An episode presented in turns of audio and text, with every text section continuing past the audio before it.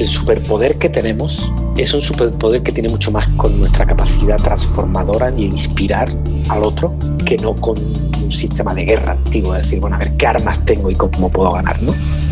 Porque yo tengo claro que pocos cambios institucionales se hacen si no hay ah, la participación de las propias personas que ven una determinada necesidad. Nosotros hemos tenido que hacer muchas cosas que eran alegales completamente y que una vez que sí que hemos sido reconocidos, digamos que han sido legalizadas muchas de ellas. El hecho de generar un horizonte compartido y de que la persona con la que quieras trabajar viva y sienta que su trabajo, el fruto de su trabajo, es bueno para la sociedad, esto es fundamental cuando quieres lograr un cambio así, tiene que existir el riesgo a fracasar, porque si no hay un riesgo a fracasar, es que realmente el impacto va a estar más limitado.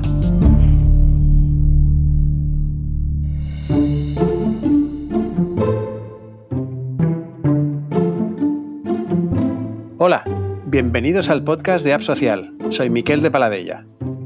Celebramos nuestro décimo aniversario planteando unas preguntas clave a personas que admiramos por su trabajo innovador en la resolución de los grandes retos sociales. Seguimos con la pandemia de fondo, analizando cómo pasa el cambio. En este episodio nos vamos a enfocar en los cambios institucionales, en las estructuras y sistemas que nos damos para regular nuestras relaciones y gestionar los conflictos de interés. Nos fijamos en los procesos de cambio a través de la incidencia política como camino para resolver retos sociales. Comenzamos con Laia Pineda, directora del Instituto de Infancia de la ciudad de Barcelona. En relación al cambio, lo que para mí ha sido como más revelador, ¿no? Es este punto de trabajar con las personas que están en las instituciones y en ese acompañamiento, ese vínculo, ese compartir el foco, es cuando realmente te das cuenta que en el diseño de las actuaciones, que en, el marco de las actuaciones hay cambios y esos cambios cuando se han integrado desde quien tiene el poder de implementarlos, pues ahí es cuando el cambio llega y se multiplica, ¿no? La Fundación Cotec es un referente en la promoción de la inversión en innovación en España. Susana Mañueco es la manager de innovación social que nos explica un cambio en la estrategia de la Fundación. En Cotec hubo un cambio que parece sencillo, pero que cambió radicalmente no solo la forma de trabajar, sino en, las áreas en las que trabajábamos, que fue cambiar la visión que teníamos de innovación. La misión fundacional sigue siendo la misma, que es impulsar la innovación como motor de desarrollo económico y social en España, pero cambió lo que entendíamos por innovación. Entonces, eso produjo unos cambios increíbles. Que innovación es todo cambio no solo tecnológico, basado en el conocimiento no solo científico, que genera valor no solo económico. Entonces pasamos de ser una institución muy enfocada en la I de tecnológica a trabajar en temas como innovación en la educación y educar para innovar, economía de la innovación, innovación social, innovación en la administración pública. Y obviamente eso produjo una serie de cambios fundamentales. Y de momento llevamos cinco años después de este gran cambio y sí que consideramos que ha aumentado significativamente el impacto. Ahora es el turno de Luis Morago, director de campañas de Abad, la red de activistas en línea más grande y poderosa del mundo, y que promueve el activismo en retos como la crisis climática, los derechos de la infancia o la pobreza. Luis nos habla de la estrategia de cambio de Abad. Mira, cuando hablamos de cambio institucional, claro, me viene en principio el cambio interno de una organización como Abad, que pertenece a un movimiento que viene de una tradición y cómo en estos últimos años la tecnología, cómo se ha acelerado toda una serie, se ha enriquecido el, el elenco de tácticas y de herramientas y posibilidades para hacer incidencia. Entonces, hemos visto cómo nosotros hemos tenido que estar continuamente siendo conscientes de cómo todas las circunstancias juegan en ese cambio propio nuestro y, tratar de siempre anticiparnos antes de quedarnos atrás. ¿no? Y también lo hemos visto, por ejemplo, en el movimiento medioambiental un movimiento medioambiental que venía de una tradición maravillosa, casi épica, heroica, y cómo primero a través de la tecnología y de la llegada de nuevos actores, y más recientemente cómo la juventud, y en caso los niños, han irrumpido y cómo todo ese movimiento medioambiental va sufriendo una serie de cambios que lo hacen mucho más adecuado para los tiempos que corren. ¿no? Pero después cuando nosotros tenemos que hacer estrategias de impacto a instituciones No basta con tratar de cambiar políticas, nueva legislación, influenciar un voto en un sentido o el otro. Yo creo que el cambio cultural de las instituciones se ha convertido en un eje central de nuestras estrategias de impacto. En este cambio cultural, yo lo que veo en las instituciones es que hay un gran potencial de actuación, es decir, la actuación desde la, institución puede favorecer a muchísimas personas, pero entonces lo, lo, imprescindible yo lo veo en las personas, ¿no? Es decir, en esta misión nuestra de hacer de puente, lo que nos hemos encontrado es trabajando codo a codo para trasladar lo que venía de la evidencia, lo que venía del conocimiento que generamos desde el instituto, acompañar a las personas para que integren ese conocimiento que también implica una visión muchas veces nueva e innovadora de lo que es la infancia, la adolescencia y de poner sobre la mesa el hecho de que son una pieza imprescindible de la sociedad, que no son adultos en potencia, sino que son ya ciudadanos del mundo y sujetos de derechos desde el momento en el que nacen, ¿no? Una experiencia de emprendimiento desde dentro de una administración pública es el caso de Transit, un servicio de promoción de la salud para personas trans. Fue creado por la doctora Rosa Almirall, fellow de Ashoka.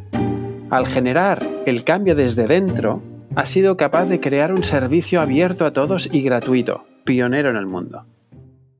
En realidad, claro, Transit nace en una macroinstitución, ¿no? El Instituto Catalán de la Salud, que es una empresa enorme y supongo que todos sabéis que empezar a trabajar y cambiar cosas desde dentro es una posibilidad, pero es una posibilidad que también tiene muchos, muchas dificultades, ¿no? Pues bueno, se empieza evidentemente desde lo alegal siempre y desde la pasión y desde querer cambiar cosas y al final Transit sobrevivió, que es nació en el 2012 y era un, algo voluntario mío, fuera de horario laboral, etcétera, etcétera, y sobrevive, es gracias a bueno, que las personas atendidas en tránsito veían una posibilidad de cambio ¿no? respecto a las atenciones uh, psiquiátricas patologizadoras que tenían hasta aquel momento. ¿no?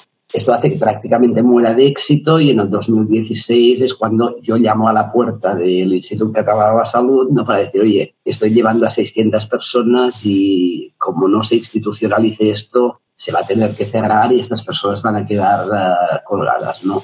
Porque yo tengo claro que pocos cambios institucionales se hacen si no hay la participación de las propias personas que ven una determinada necesidad. El hecho de que se institucionalizara, bueno, ha hecho que sobreviva Transit, ha hecho que seamos un equipo pues, de 10 personas que damos atención a todas las personas trans de Cataluña y además ha, le ha dado visibilidad, con lo cual, pues bueno, se, la mayor parte de profesionales de la salud de Cataluña saben dónde dirigir a estas personas y en este caso, aunque sea una cosa muy, muy concreta y muy poco grande, ha evitado muchos malestares en muchas personas. O sea, yo creo que hay que contar básicamente primero con esta visión, pasión y ganas de ser legal ¿no? y de, romper barreras con la propia comunidad trans, con un poquito de puesto de poder dentro de la institución, porque si no es muy complicado.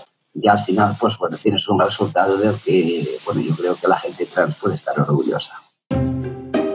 En esta misma línea, tenemos la experiencia de la Red de Salud Mental, presentada por Claudi Camps, director de Salud Mental y Adicciones del Instituto de Asistencia Sanitaria. Nos habla de la importancia de la innovación como estrategia para generar cambio institucional. El impacto lo tiene a partir de que tú puedes demostrar que con los recursos que tienes y los utilizas de otra manera, realmente puedes conseguir unos resultados que son mucho más satisfactorios para todo el mundo. Nosotros hemos tenido que hacer muchas cosas que eran alegales completamente y que una vez que sí que hemos sido reconocidos, digamos que han sido legalizadas muchas de ellas una vez que consigues un cierto reconocimiento, como decía, de todo el mundo, digamos, del, mundo laboral, del mundo asociativo de las familias, de los profesionales, al final esto llega a la administración. Y llega a la administración y la administración si ve que esto también, digamos, le conviene, porque tampoco es que tenga que poner muchos más recursos ni cosas así, sino que es otras maneras de hacer, pues lo va a amplificar, le va a dar validez, ¿no? Y en ese sentido el impacto puede ser muy, muy importante. El cambio institucional pasa necesariamente por acercarse a las instituciones con empatía y creando alianzas. ¿Qué lecciones habéis aprendido de estas experiencias?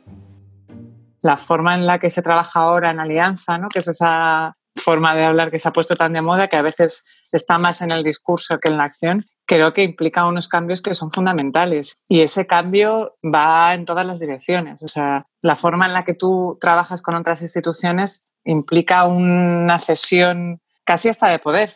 Susana hablaba de esta cesión de poder, ¿no? que yo creo que es fundamental. Es decir, es, en el fondo es implicar, ¿no? Estás implicando a otros agentes que tienen que ver con ese cambio que tú crees que tiene que darse, pero eso representa lo que tú estabas diciendo, ceder en la gestión, digamos, de todo, de una serie de, recursos, de una serie de acciones, ¿no? Yo creo que ese paso es un paso decisivo y es fundamental, ¿no? Nosotros las incluimos en nuestros órganos de decisión y de transparencia en todos los sentidos, ¿no? Y ese es un paso que genera todas esas sinergias. Parte quizá del pecado que hemos cometido muchas organizaciones de activismo, de organizaciones sociales de incidencia, es que hemos mirado a, las instituciones que tratábamos de, de cambiar de alguna manera como estructuras monolíticas donde prácticamente tenían una posición, tenían una línea y ahí son numerosos los ejemplos que te das cuenta que entender un poco esas dinámicas de relaciones dentro de las instituciones, de intentar un poco oler dónde está ya esa semilla de cambio. Por eso creo que es importantísimo, y ahora podemos hablar cuando hablemos de cómo articular esa incidencia política, cómo nunca perder de vista que estamos tratando con personas que son parte de una institución y como personas tienen los mismos dobleces y, matices que podemos tener cualquiera. Para poner un ejemplo, ¿no? cuando se hace una evaluación de un programa, de una actuación, esa evaluación se puede vivir como un juicio y un foco sobre lo, negativo o se puede vivir como una motivación y como una oportunidad de poder repetir haciéndolo mucho mejor, ¿no? Y eso depende del foco y del acompañamiento que hay, ¿no? La evidencia muchas veces lo que pone es el foco en lo que no va bien, en lo que no se ha hecho bien, en lo que, en lo que queda por hacer. Entonces, si tú acompañas esa información desde vamos a hacerlo mejor juntos, que no, desde mira qué mal lo haces y todo lo que te queda por hacer, Claro, quien recibe esta información, si la recibe con el acompañamiento, el apoyo y la pasión de tenemos la oportunidad de ir a mejor, ese cambio, ¿no? Acompañar desde lo positivo, desde vamos a hacerlo mejor y no desde yo te mando un informe y te digo todo lo que haces mal, ¿no? La oportunidad de cambio o se pierde toda o se gana toda, ¿no?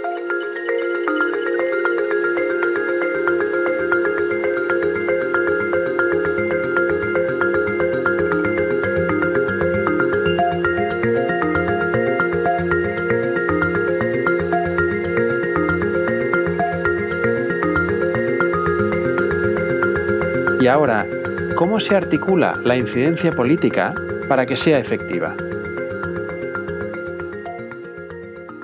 Yo creo que el, elemento importante es cómo lograr superar esa relación jerárquica vertical de confrontación que ha sido más tradicional en tema político, que es decir, bueno, yo vengo aquí a, a, intentar vencerte, a doblarte el brazo para que acabes queriendo ¿no? lo que yo quiero, y más buscar un tipo de conexión y de diálogo y conversación en el cual después posiblemente tengas que utilizar tácticas bastante fuertes, mediáticas o de presión pública o de presión ciudadana o legal o incluso a veces desobediencia civil. Pero todo eso entre un marco que va buscando mucho más la conexión y la escucha más que esto es lo que queremos y lo queremos ya. ¿no? El superpoder que tenemos es un superpoder que tiene mucho más con nuestra capacidad transformadora de inspirar al otro que no con un sistema de guerra antiguo, es decir, bueno, a ver qué armas tengo y cómo puedo ganar, ¿no? Que las historias que tratamos de contar son historias que realmente bien contadas y escuchadas transforman por sí solas. En nuestro caso, así como ejemplo, ¿no? ¿Cómo consigues que esa incidencia llegue a los políticos para que puedan multiplicar la experiencia, ¿no? Para que llegue a cuanto más ciudadanos mejor. Bueno, pues los políticos, digamos en nuestro caso, sintieron que detrás estaban las asociaciones de usuarios, las asociaciones de familiares de estos usuarios, que es un lobby en Cataluña bastante potente, las asociaciones de, familiares de personas con trastorno mental grave, y cómo ellos de alguna manera iban presionando a la administración porque el modelo que hemos instituido en Girona pues, se generalizara. ¿no? Contábamos con el aval de un estudio serio, evaluado, firme, ¿no? robusto en ese sentido y que demostraba pues que se conseguía además eficiencia y se conseguían muy buenos resultados. Creo que en estos colectivos que han estado tan estigmatizados es súper importante darles la voz. Es decir, yo, por ejemplo, si voy al departamento de salud, intento siempre ir con una persona trans. De hecho, en Transit trabajan tres personas trans, por exigí yo que prefería estar sola que no, que no hubiera nadie en la puerta de entrada, ¿no? Entonces, el relato de, las propias personas se han ido empoderando, ¿no? En, en, el proceso hace que sea un relato muchísimo más impactante, ¿no? Para los políticos. En nuestro caso, pues sentamos en torno a una misma mesa a un grupo de chicos y chicas que fueron los que, con total autonomía y demostrando esa capacidad de, de hablar de tú a tú, con personas adultas, pues pusieron sobre la mesa sus demandas, sus inquietudes, las cosas que iban bien y las que no iban tan bien, ¿no? Tú tienes a los expertos que son los que saben qué hay que hacer, los influenciadores que son los que dicen qué hay que hacer y le escucha a la sociedad. Y luego las facilitadores que son los que saben cómo hacerlo. Tú puedes haber convencido a la alcaldesa de tu ciudad de hacer un cambio, pero como no des con el funcionario que sabe cómo sacar un pliego, cómo cambiar tal, estás fastidiado.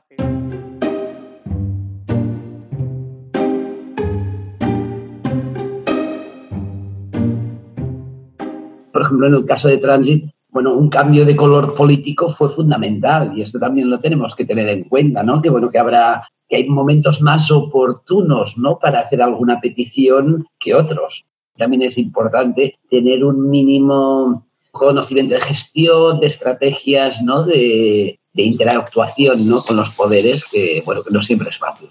Y es verdad que es una situación de riesgo, porque si lo que estamos haciendo se identifica mucho con un determinado color político o algo así, ¿no? Pues entonces pones en riesgo todo en lo que crees, digamos, que para dónde tiene que ir, ¿no? En nuestra historia quizá lo que hemos ido utilizando es también como hay diferentes actores al final, ¿no? Que se han apuntado en un inicio ya a esta manera de hacer. Ha sido un poco ir jugando con aquellos que tienen más conexión, que la que se hablaba antes, o más afinidad con el poder en aquel momento que existe, ¿no? Y también qué producto le vendes más, en qué incides más, en la eficiencia, en los derechos. Inevitablemente tienes que saber con quién estás negociando si quieres llegar al final a buen puerto, ¿no? Es evidente que el tema del relato es, absolutamente fundamental. Quiero decir, si tú quieres provocar un cambio, tienes que tener un buen relato que sea atractivo para la gente que va a apuntarse a un cambio que es peligroso porque eso cambia dinámicas de poder. Es verdad que el color político marca muchísimo, ¿no? Y en según qué circunstancias te pueden hacer mucho caso o muy poco caso, ¿no? En el caso, por ejemplo, de este proyecto, ¿no? En el que acompañamos a los niños y niñas para que sean ellos los que en base a un buen estudio pongan sobre la mesa sus temas, una de las grandes ventajas es la oportunidad de repetir el programa y de que, por decirlo así, técnicamente está protegido, ya no depende tanto, pero esa oportunidad de la repetición ¿no? nos da como mucha mm, garantía de continuidad. Somos muchos los que buscamos desencadenar cambios sistémicos a través de la incidencia política el cambio de leyes, en instituciones, en mecanismos de gestión de conflictos de intereses. ¿Cómo se pueden catalizar estos cambios? Lo primero es que se visualice que realmente el cambio es posible. Lo que da mucha fuerza para poder hacer un cambio es saber que es posible ese cambio, ¿no? Y luego hay dos cosas que son muy importantes, que son la, la perseverancia, la baja reactividad emocional delante de muchas adversidades y muchas situaciones que son muy, muy complejas, ¿no? Y después llega un momento en que cuando consigues algunos resultados que algunas personas, digamos, veían como imposibles, cuando se produce ese paso decisivo, ¿no? En que mucha gente te dice, yo antes no creía nada de todo esto, pero ahora ya me lo creo todo, ¿no? A partir de aquí, ¿no? Ese es un momento en que, digamos, que mucha gente se apunta ya al cambio el hecho de generar un horizonte compartido y de que la persona con la que quieras trabajar viva y sienta que su trabajo, el fruto de su trabajo, es bueno para la sociedad, esto es fundamental. No hay una clave, no, no hay fórmulas mágicas para nada. Desde los 18 años que digo que me meto en líos que me llevarán a la prisión algún día, o sea, desde los 18 años lo digo. Y yo continúo dispuesta a ir, ¿no? Si es por una causa en la que quiero realmente en la que creo, ¿no? En la que creo que, bueno, que es necesaria, punto.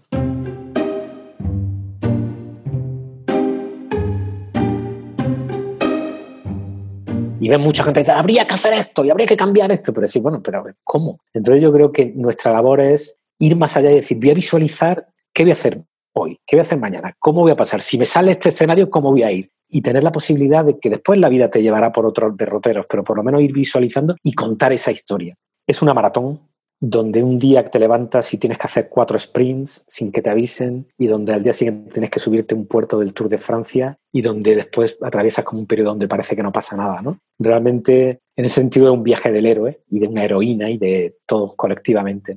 Y los elementos son tratarlo como eso, no hay ciencia, no hay algo fijo, una fórmula que te ayude, es más un arte, hay que ir creándolo según va llegando. Los cambios institucionales, el tema de los dos pasitos para adelante y uno para atrás es un tema importantísimo. Saber cuándo acelerar, cuándo pararte, como para ir integrando a todo el mundo y no, ir dejando como cadáveres en este cambio, ¿no? Y que todo el mundo pueda tener la oportunidad de sumarse.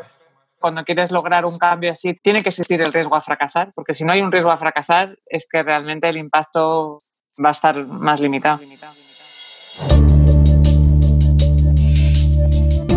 Hay mucha sabiduría en las experiencias que nos han compartido. Los cambios institucionales son parte clave del cambio sistémico, pero necesitan horizontes temporales más amplios, perseverancia, empatía y alinear intereses y motivaciones de aquellos que son catalizadores del cambio. Así finaliza este episodio del podcast de App Social. Hasta la próxima.